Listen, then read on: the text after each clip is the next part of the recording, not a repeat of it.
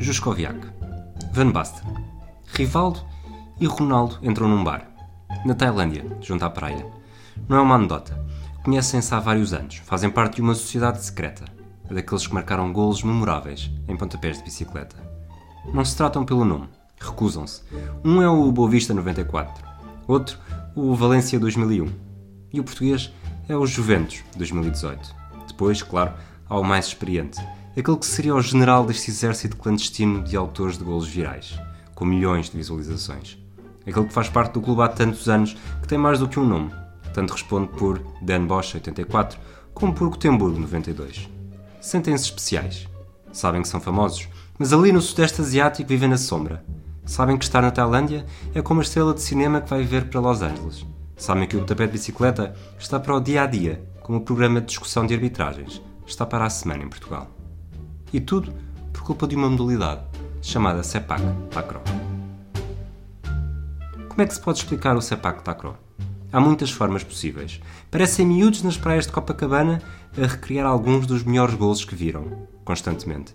Parecem saltadores em altura que decidiram atribuir um motivo especial aos seus impulsos. Parecem inspectores gadget com molas descontroladas nas solas. Há muitas formas, mas a mais redutora passa por dizer que é uma espécie de futebol mais profissional. Há uma rede colocada a pouco mais de metro e meio, 1,52m se quisermos apregoar contas certas, e três jogadores de cada lado. Ou mais, ou menos. Mas já lá vamos.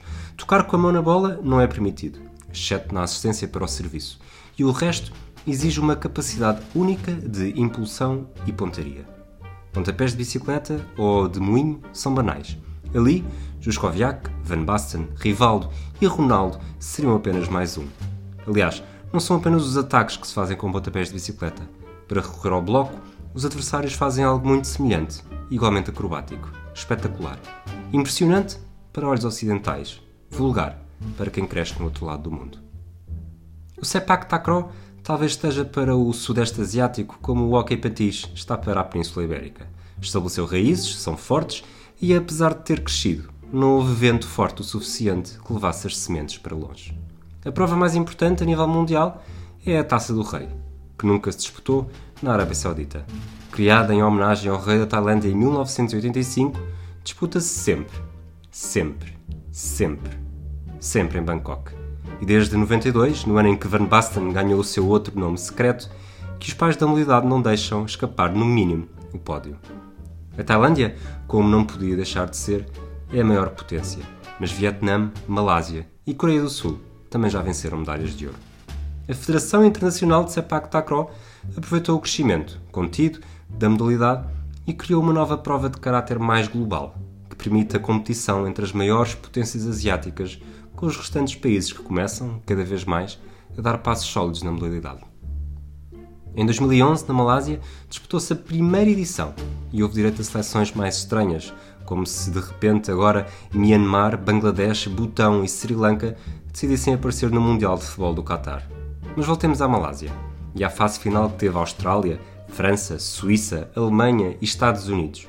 Os dois últimos conseguiram vencer um jogo na fase de grupos e seguiram para os oitavos, onde aí sim não tiveram hipóteses com a concorrência de Singapura e Myanmar. No final, a Tailândia somou mais um título ao derrotar a Malásia. Em 2017, na Índia, a final repetiu-se e os tailandeses aproveitaram para fazer mais uma massagem ao ego e subir ao lugar mais alto do pódio. Depois, ainda há os Jogos Asiáticos. O Sepak Takraw faz parte do programa e, apesar de a Malásia ter vencido as duas primeiras edições, a Tailândia tem solidificado a hegemonia desde 1998. A propagação do Sepak Takraw para outros continentes e países tem-se dado especialmente através de imigrantes, da mesma forma que muitos portugueses e italianos criaram clubes de futebol no Brasil ou na Argentina. No Canadá, o aparecimento da modalidade na década de 70 está relacionada com refugiados oriundos do Laos, mas encontrou forma de evoluir pelo próprio pé, alto, como se fosse de bicicleta. O fenómeno nos Estados Unidos foi semelhante e em todos os países acaba por ser sempre a curiosidade, ou falta dela, que determina o sucesso. O campo tem 13,4 metros de comprimento, 6,1 metros de largura e a tal rede no meio. A zona de serviço está a 2,45 metros da linha de fundo e a bola pesa apenas 180 gramas. com 14 cm de diâmetro.